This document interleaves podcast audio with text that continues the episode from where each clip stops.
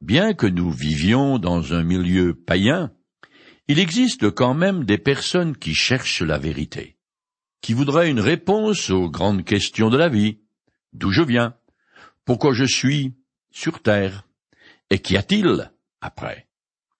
Mais trouver qui détient la vérité n'est pas tâche facile, car il existe, paraît-il, plus de quatre mille religions, sectes ou ismes parmi lesquels on peut choisir. Comment donc savoir qui dit vrai et quelle est la bonne voie? Les Israélites du royaume des dix tribus sont les mieux placés pour savoir que l'Éternel seul est Dieu, car c'est l'enseignement par excellence de la loi de Moïse.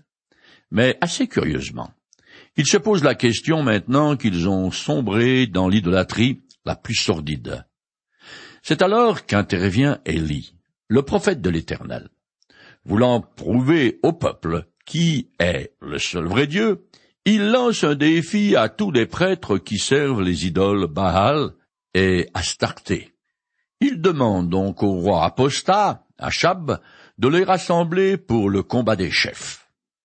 Je continue à lire le chapitre 18 du livre des rois en compressant tout au long. Maintenant, convoque tout Israël en ma présence sur le mont Carmel. Tu y rassembleras aussi les quatre cent cinquante prophètes de Baal et les quatre cents prophètes de la déesse Archira, qui sont tous entretenus par la reine Jézabel. Un roi chapitre 18 verset 19. Achéra, ou Astarté, est l'épouse de Baal. Il est donc normal que ces 850 prophètes coopèrent. En tout cas, il témoigne que la pratique des cultes idolâtres avait pris une ampleur considérable dans le royaume du Nord. La confrontation a lieu sur le mont Carmel. À son extrémité nord-ouest, il forme un promontoire qui domine la Méditerranée et la baie de Saint-Jean d'Acre. Il est couronné par un monastère des Carmélites dédié à Élie. Le théâtre de la scène qui va suivre a probablement eu lieu un peu au sud-est de ce promontoire, sur un plateau pierreux appelé El Moraka, ce qui veut dire l'endroit brûlé. Les pentes douces ont permis aux Israélites rassemblés de voir ce qu'il se passait. Les Phéniciens croyaient que le mont Carmel était sacré parce que, disaient-ils, c'était la résidence de Baal. En théorie, puisque le combat des chefs aura lieu chez lui, ses prêtres et ses astartés disposent d'un réel avantage sur Élie. Le roi Achab accepte le défi lancé par le prophète Élie parce qu'à cause de la sécheresse et de la famine, la détresse est grande et qu'il faut y mettre fin d'une manière ou d'une autre. Je continue. Achab envoya ses messagers à tous les Israélites, et il rassembla les prophètes sur le mont Carmel.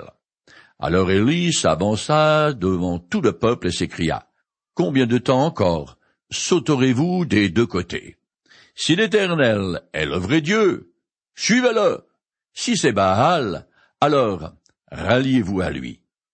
Mais le peuple ne lui répondit pas un mot. Élie poursuivit. Je suis le seul prophète de l'Éternel qui reste, et il y a quatre cent cinquante prophètes de Baal. Qu'on nous amène deux taureaux, qu'ils choisissent pour eux l'un d'eux, qu'ils les découpent, et qu'ils en disposent les morceaux sur le bois, mais sans y allumer le feu. Je ferai de même avec l'autre taureau. Je le placerai sur le bois, et je n'y mettrai pas le feu. Puis vous invoquerez votre Dieu, et moi j'invoquerai l'Éternel. Le Dieu qui répondra en faisant descendre le feu, c'est celui-là qui est Dieu. Tout le peuple répondit, D'accord, c'est bien. Un roi, chapitre 18, les versets 20 à 24. Les Israélites ne savent plus qui est le vrai Dieu. Alors, quand ils entendent qu'un prophète de l'Éternel lance un défi à plusieurs centaines de prêtres de Baal et d'Astarté, ils viennent par milliers, comme on irait à un match de foot. Une réelle bataille va s'engager dont l'enjeu n'est pas de démontrer lequel des dieux est le plus grand, mais lequel est le vrai Dieu. L'autre n'étant que néant. Les trois années de sécheresse sont très embarrassantes pour les adorateurs de Baal. Le dieu de l'orage, qui est la divinité la plus prisée des Sémites de Syrie et des Israélites du Nord. Selon les Écritures, c'est l'Éternel, le Créateur du ciel et de la terre qui détient le pouvoir sur la foudre, qui contrôle la pluie et la fertilité du sol. Dans les psaumes, on lit un feu dévorant sort de sa bouche. La voix de l'Éternel retentit sur les eaux. Dieu, dans sa gloire, fait gronder le tonnerre. La voix de l'Éternel retentit avec force. La voix de l'Éternel foudroie les cèdres. Elle fait jaillir des éclairs. Tu fais des vents tes messagers. Les éclairs sont tes serviteurs. Psaume chapitre 18 verset 9, 29 versets 3 et 7 et 104 verset 4. D'un point de vue historique, la confrontation d'Élie avec les prêtres idolâtres a sauvegardé le culte du vrai Dieu. En effet, comme les deux royaumes israélites vont s'unir par des alliances matrimoniales, si le Seigneur n'avait pas suscité Élie à ce moment précis, la connaissance de l'Éternel en Israël et en Juda aurait pu disparaître totalement sera donc reconnu comme le vrai Dieu, celui qui embrasera les sacrifices. Le duel va commencer, et chacun retient son souffle. Je continue. Élie se tourna vers les prophètes de Baal et leur dit, Choisissez pour vous l'un des taureaux et préparez-le les premiers, car vous êtes les plus nombreux, puis invoquez votre Dieu, mais ne mettez pas le feu au bois. On leur donna le taureau, et ils le prirent et le préparèrent, puis ils invoquèrent Baal, du matin jusqu'à midi, en répétant Ô Baal, réponds-nous. Mais il n'y eut ni voix, ni réponse. Ils sautaient d'un côté et d'autre autour de l'autel qui avait été dressé. Un roi chapitre 18, les versets 25 et 26. Il semble que les prêtres d'Astarté, mieux avisés que ceux de Baal, ne soient pas venus à la confrontation, car on les retrouve plus loin. Un roi chapitre 22 verset 6. Les sautillements extatiques des prêtres de Baal sont destinés à obtenir une réponse à leurs prières. Ces agissements sont similaires à ce qu'on peut voir dans les vieux films de cow-boys lorsque les Indiens sur les sentiers de la guerre se livrent à des danses en vue d'obtenir la victoire au combat. En Orient, les derviches danseurs font pareil. Les prêtres de Baal ont mis du cœur à l'ouvrage. Ils crient, ils dansent, ils sautent. Élie est assis, le sourire en coin, et les regarde. Le peuple est massé en silence et attend que le vrai Dieu se manifeste. Je continue. Vers midi, Élie se moqua d'eux et leur dit, Criez plus fort, puisqu'il est Dieu, il doit être plongé dans ses réflexions, ou il a dû s'absenter, ou bien il est en voyage, ou peut-être dort-il, et faut-il le réveiller? Un roi chapitre 18 verset 27 La satire d'Élie est le meilleur commentaire qui ait été fait des mythologies païennes. Son ironie mordante est calquée sur les représentations très humaines que les païens font de leur Dieu. Je continue. Les prophètes crièrent à tue-tête et se firent, selon leur coutume, des incisions dans la peau à coups d'épée et de lance, jusqu'à ce que le sang ruisselle sur leur corps. L'heure de midi était passée, et ils demeurèrent encore dans un état d'exaltation jusqu'au moment de l'offrande du soir mais il n'y eut ni voix, ni réponse, ni aucune réaction. Un roi, chapitre 18, les versets 28 et 29. Les prêtres de Baal sont maintenant hystériques, comme les derviches hurleurs. C'est du grand spectacle, mais toujours sans résultat. Les pratiques païennes qui consistent à se faire des infusions, du body piercing, en quelque sorte, sont largement attestées par les découvertes archéologiques. Elles sont strictement interdites par la loi de Moïse. Je continue. Alors Élie ordonna à tout le peuple, Approchez-vous de moi. Élie rétablit l'autel de l'Éternel qui avait été démoli à cet effet. Il prit douze pierres, une pour chacune des tribus des descendants de Jacob, à qui l'Éternel avait déclaré, Tu t'appelleras Israël. Il rebâtit avec ces pierres un autel dédié à l'Éternel. Autour, il creusa une rigole capable de contenir une trentaine de litres. Puis, il disposa des bûches de bois sur l'autel, dépsa le taureau, plaça les morceaux de viande sur le bois. Un roi chapitre 18, les versets 30 à 33. C'est lors de l'offrande du soir pour ceux qui adorent à la fois Baal et l'Éternel. Élie vient de se redresser. Sa silhouette majestueuse, solitaire, calme et impassible, se détache des centaines de prêtres qui sautillent agités de soubresauts incontrôlés. Élie a fini de se moquer d'eux, et l'heure est venue de passer à l'action. Comme les prêtres de Baal ont lamentablement échoué, le peuple se tourne vers Élie et l'observe alors qu'il remet en état l'autel de l'Éternel qui a été démoli. Soit cet autel date d'avant la construction du temple, soit il a été construit par des Israélites fidèles à l'Éternel, puis démoli par les prêtres de Baal. Ensuite, Élie prend douze pierres qui rappellent l'unité du peuple. Les mots de l'action d'Élie sont une recommandation implicite du schisme de la nation d'Israël en deux royaumes. Finalement, il apprête le sacrifice. Je continue. Élie ordonna, remplissez quatre cruches d'eau et répandez-la sur l'Holocauste et sur le bois. On fit ainsi. Faites-le encore une fois, ordonna-t-il. Ils le firent une troisième fois, et ils le firent une troisième fois. L'eau se répandit autour de l'autel et remplit la rigole. À l'heure habituelle de l'offrande du soir, le prophète Élie s'approcha de l'autel et pria. Éternel, Dieu d'Abraham, d'Isaac et d'Israël, que l'on sache aujourd'hui que c'est toi qui es Dieu en Israël, que je suis ton serviteur et que j'ai fait tout cela sur ton ordre. Un roi, chapitre 18, les versets 34 à 36. Nous sommes en pleine sécheresse. Et pourtant, Élie demande trois fois qu'on arrose l'autel. Le sacrifice est qu'on remplisse la rigole pour accentuer le miracle qui va avoir lieu. De toute façon, ce n'est pas douze cruches d'eau qui vont arrêter le feu de Dieu. Il est environ quinze heures, et c'est comme si le clocher du village venait tout juste de sonner trois fois. On est au moment de la journée où, dans le culte lévitique, on offre à l'Éternel le deuxième holocauste de la journée.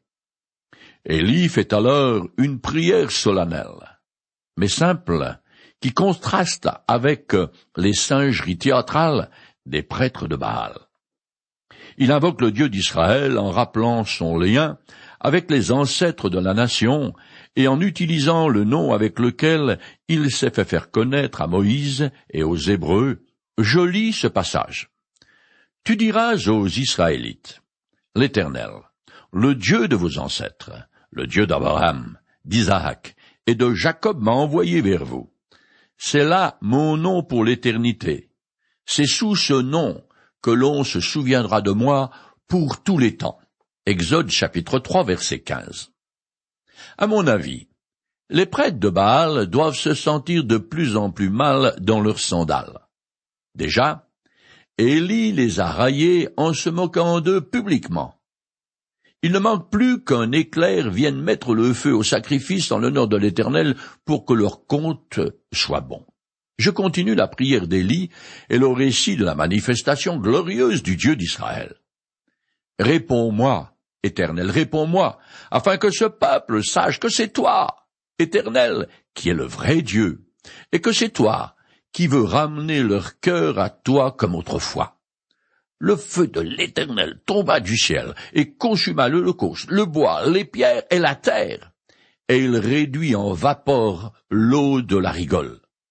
Quand le peuple vit cela, tous tombèrent le visage contre terre en s'écriant C'est l'Éternel qui est Dieu, c'est l'Éternel qui est Dieu. Un roi, chapitre 18, les versets 37 à 39. Dès qu'Élie a terminé sa prière et précisé sa mission, un spectacle, son et lumière se déclenche. Le feu du ciel, venu de nulle part, allume un immense brasier. L'Éternel manifeste sa grandeur et approuve son prophète. En un instant, tout est consumé, même la pierre et la terre. Le moment est dramatique et arrache enfin au cœur des Israélites stupéfaits le cri d'adoration qui manque à leur vie. Cette émotion du moment n'a de racines suffisamment profondes pour durer. Mais il est certain que cette scène fantastique a dû faire une impression salutaire pour le peuple. Je continue. Élie leur ordonna. Saisissez les prophètes de Baal, qu'aucun d'eux ne s'échappe. Ils se saisirent d'eux. Élie les fit descendre dans le ravin de Quichon pour les y égorger. Un roi chapitre 18 verset 40. Oula! Élie profite de la stupéfaction du peuple et du roi pour ordonner l'exécution des faux prophètes, car ils sont coupables du crime de lèse-majesté. L'exécution a lieu au pied de la montagne, et les cadavres sont jetés à la mer. Élie n'a fait qu'appliquer les prescriptions de la loi de Moïse. J'en lis deux petits passages.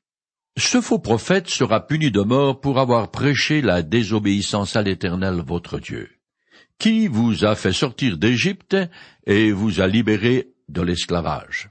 Ainsi vous ferez disparaître le mal du milieu de vous. Si un prophète a l'audace de parler au nom d'autres divinités, il sera mis à mort. Deutéronome chapitre 13 verset 6, chapitre 18 verset 20. Je continue le texte. Ensuite, Élie dit à Akab, Allez, va manger et boire, car j'entends le grondement qui annonce l'averse.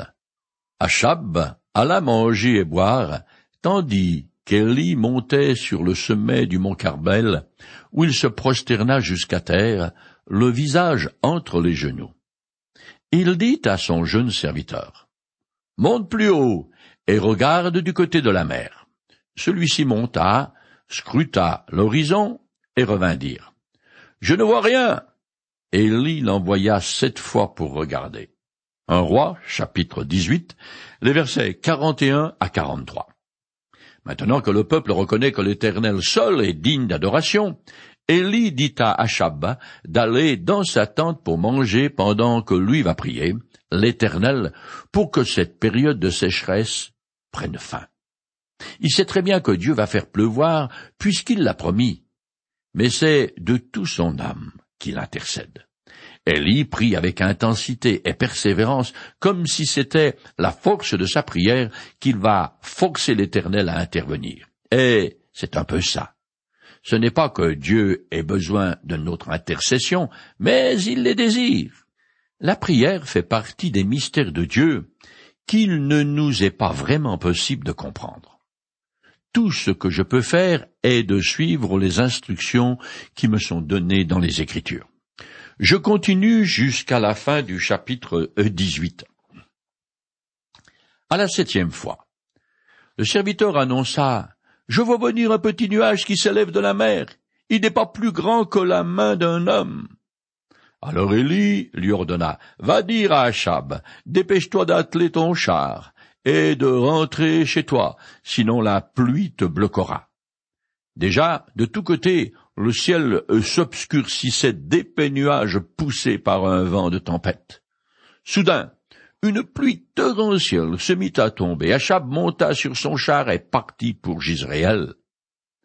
Rempli de force par l'Éternel, Élie serra sa ceinture autour des reins et courut devant le roi Achab jusqu'à l'entrée de Gisraël. Un roi, chapitre 18, les versets 44 à 46.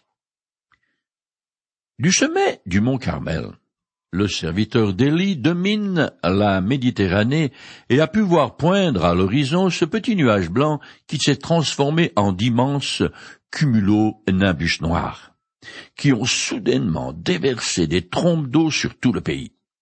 En Palestine, les premières pluies d'automne, très violentes, forment des torrents qui empêchent toute circulation.